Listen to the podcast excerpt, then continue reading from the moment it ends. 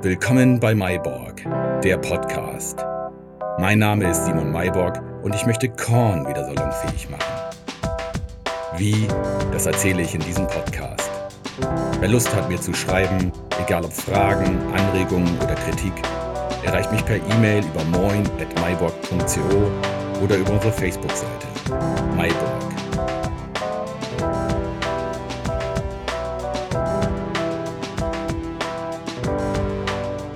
Folge 4. Der Erlkönig.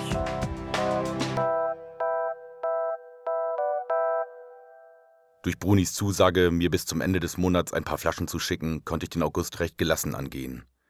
Ich hatte sowieso bereits eine kleine Reise zum Siget Festival nach Budapest gebucht. Das kam mir sehr gelegen. Ich würde mir sonst den halben Monat ohne neue Grundlage den Kopf zerbrechen. Sechs Tage Festival sollten für die notwendige Zerstreuung sorgen können. Es war ein super Trip. Viele Menschen aus aller Herren Ländern, viel Musik, viel Alkohol, viel zum Lachen und etwas Kultur. Ein herrlicher Ort, hier und da durchbrochen von Anbrüchen des Abendlandunterganges, sollte mal wieder ein DJ mit iMac und Vollplayback ohne Lyrics stupide das gemeine Tanzvolk anstacheln, aber sowas gehört wohl mittlerweile dazu. Am letzten Tag gekrönt von der Nachwuchsmeldung aus der Heimat. Mein Neffe Matte war geboren und sein Vater lud zum Kindpissen nach Oldenburg. So gönnte ich mir direkt nach der Ankunft in Hamburg keine zehn Minuten zu Hause. Ich packte eifrig ein paar Klamotten und Dinge zusammen, um auf der Zugfahrt doch mal einen Schritt zurückzutreten, um mit frischem Blick einmal das große Ganze meines Vorhabens zu betrachten. Auf meiner richtigen Arbeit schicken wir die Leute, die uns eine Idee vorschlagen, gerne mal auf einen Ritt durchs Business Model Canvas.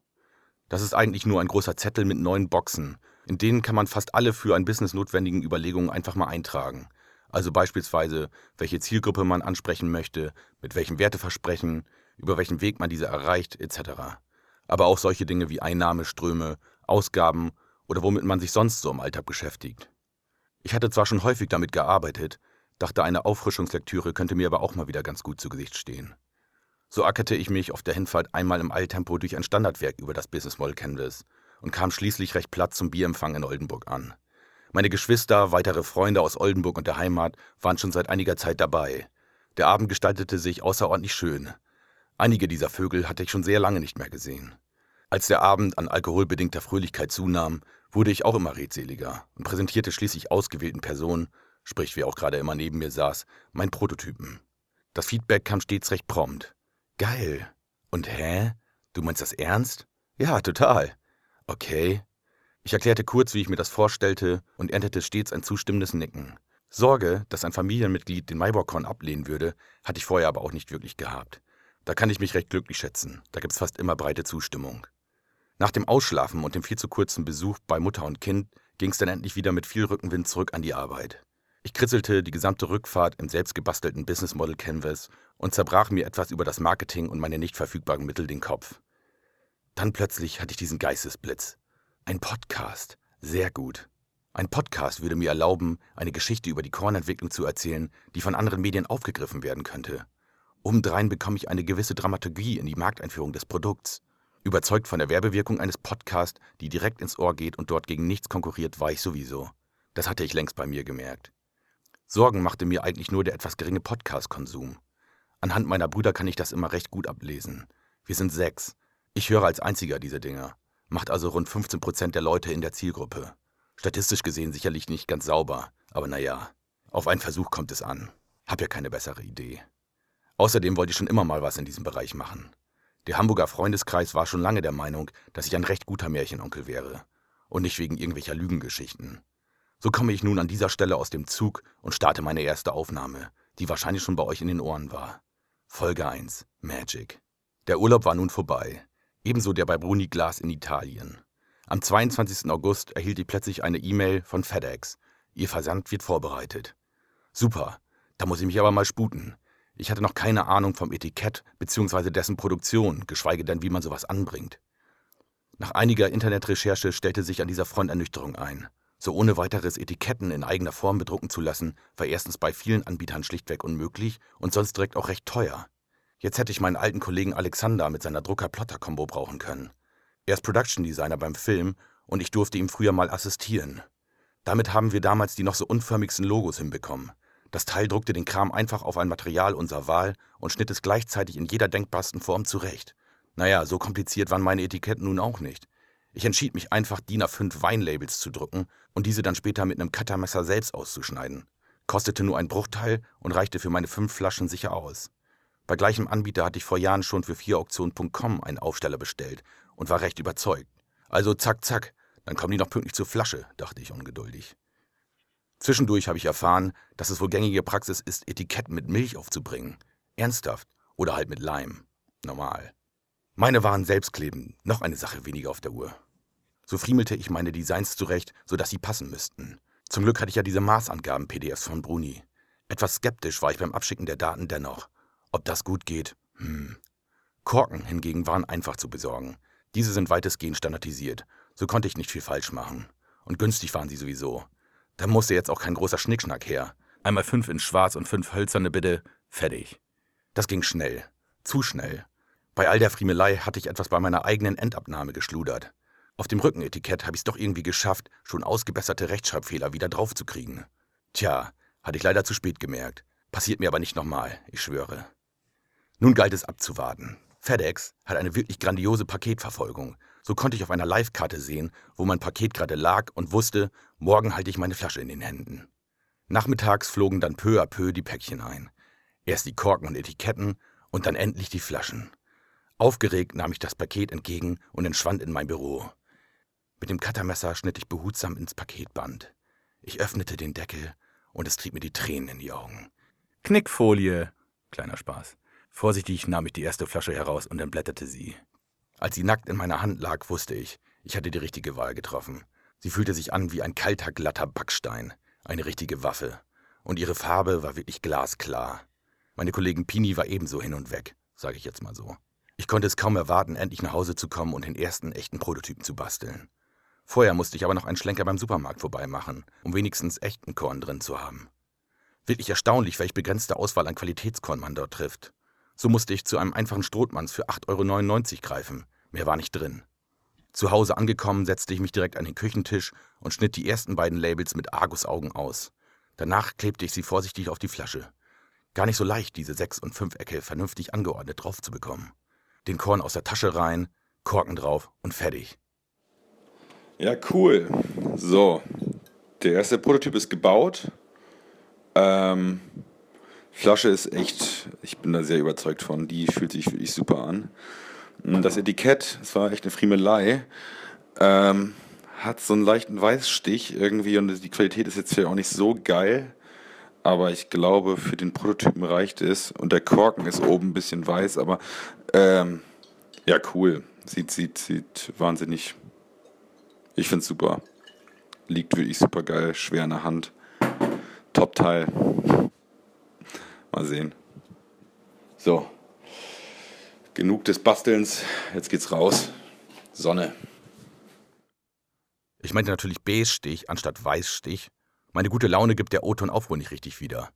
Ich wollte sicherlich auch ganz gerne raus. Sonne in Hamburg, Ende August. Da fällt es schwer, in der Bude zu bleiben. Konnte ja keiner ahnen, wie grandios das Wetter in den nächsten drei Wochen noch bleiben sollte. Schnell noch ein paar Fotos geschossen. Diese findet ihr nun auf mybock.co und unserer Facebook-Seite. Am Wochenende drauf hatte ich Geburtstag. Ich war irgendwie froh, das Teil noch davor geschafft zu haben. Keine Ahnung, was das über mich aussagt. Eigentlich war der Plan, sonntags am Elbstrand zu feiern. Doch Simon Petrus machte uns da nach zwei Stunden im wahrsten Sinne des Wortes den Grill aus. Also schleppte ich die ganze Truppe mit in meine Bude, wo der kleine Prototyp wartete und auf sehr viel Liebe stieß und schließlich zum ersten Mal geleert wurde. Mein Beteuern, dass das, was drin ist, nichts mit dem zu tun hat, was ich drin haben wollte, änderte da nicht viel. Die Flasche hatte also den ersten Test mit Bravour bestanden. Nun konnte ich mich den Wirten stellen. Äh, die Flasche ist ja erstmal soweit fertig, der erste Prototyp. Jetzt beginne ich damit, Leute anzuschreiben. Äh, ich fange an mit der Reba. Einfach mal eine E-Mail raus. Vielleicht treffe ich mich mit dem Wirt. Äh, es geht folgendermaßen. Sehr geehrter Herr XY, ich heiße Simon Maybock und komme hier aus Hamburg-Ottensen und zurzeit entwickle ich einen Korn. Er soll später recht mild sein, möglichst frisch und kühl genossen werden und sich in guten Bars sehen lassen können. Da mir die Rehbar sehr gefällt und ich mir den Korn dort sehr gut vorstellen könnte, würde ich mich zu Recherchezwecken, Recherchezwecken gerne einmal mit Ihnen treffen und hören wollen, was Sie von dem Konzept halten. Mir geht es darum zu verstehen, ob das Konzept, das mir vorschwebt, soweit Sinn macht und ob Sie Interesse an einem Hamburger, modernen Hamburger Korn hätten. Auch würde ich gerne wissen, wie sich so ein Vertriebsablauf bis hin zu Bars gestaltet und was ich eventuell über den Schnaps hinaus liefern müsste. Anbei habe ich Ihnen erstmal ein Foto des aktuellen Prototypen angehangen. Prototypen, weil es noch nicht das finale Produkt ist. Vielleicht haben Sie auch dazu noch Anregungen. Das fertige Produkt steht wahrscheinlich erst im November. Ich könnte jeden Abend ab 18.30 Uhr im Reh vorbeikommen und würde mich freuen, wenn wir ins Gespräch kämen. Viele Grüße, Simon Mayborg. So, das haue ich mal raus. Ein Foto noch dazu. Habe ich gerade in der Küche geschossen. Ähm, da bin ich mal gespannt, ob er sich meldet. Ich schickte rund fünf bis sechs E-Mails mit ähnlichem Text los. Einige Tage verstrichen und ich stand wie bei der Flaschenanfrage ungeduldig vor der Situation, dass ich keine Rückmeldung bekam. Fanden Sie meine Idee scheiße? Da hätte man mir doch einfach antworten können. Hm. Naja, sei's drum, dachte ich mir. Dann komme ich einfach rum. Ist sowieso direkt da. Und E-Mail, das ist vielleicht einfach nicht das Medium der Wahl für Barbesitzer. So stiefelte ich, bewaffnet mit meinem Maiborg-Prototyp, eine feine Runde durch Ottensen. Anlaufpunkt 1 besagtes Reh aus dem Anschreiben. Ich ging direkt auf die Theke zu und fragte, ob jemand Anwesendes für den Einkauf zuständig wäre. Leider nein. Ich erzählte in kurzen Zügen mein Anliegen und bemerkte, wie der Barkeeper mich etwas skeptisch beäugte. Scheiß drauf, Flasche raus. Und schon hatte ich sein Interesse. Er könne sich den Korn im Reh gut vorstellen, aber ich solle mich doch nochmal an den Chef wenden. Hm, okay, ab zum nächsten Laden. Familieneck. Leider wieder Fehlanzeiger. Niemand da. Mist. Kriegt man denn die Leute in ihren eigenen Bars nicht zu packen? Egal. Rüber ins Aurel. Da wurde ich zum ersten Mal fündig. Leider konnte ich dieses gehaltvolle Gespräch nicht aufzeichnen. Benny, der Geschäftsführer, stand zwischen den Gästen draußen. Dem mit dem Telefon vorm Gesicht rumzuhampeln, schien mir irgendwie unpassend. Auch wollte ich diese Chance nicht vergeigen. Er war aber herzlich offen, erzählte mir, dass er zurzeit zunehmende Kornnachfrage erlebt und dass er diese nicht bedienen kann, weil er kein Korn vom Format im Sortiment hat.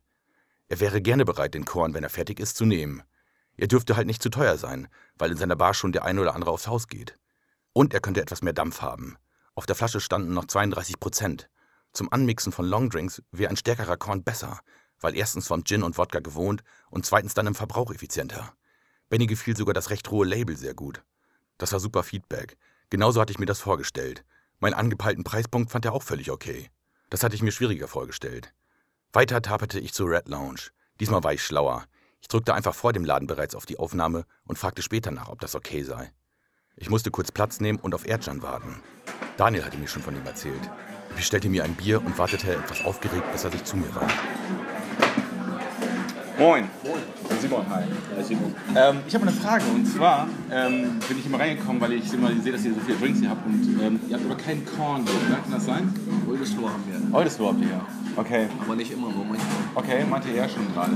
Ähm, ich bin gerade dabei, einen eigenen Korn zu basteln. Ich wollte einfach mal fragen, ob, ihr, ob das theoretisch für euch in Frage kommt. Das ist jetzt im Moment nur ein Prototyp. Da muss ich Olaf fragen. Olaf ist ein Typ, der seit zwölf Jahren hier rumhängt und jeden Tag Alkohol trinkt. Okay. Er ist der Einzige, der Korn trinkt. Okay.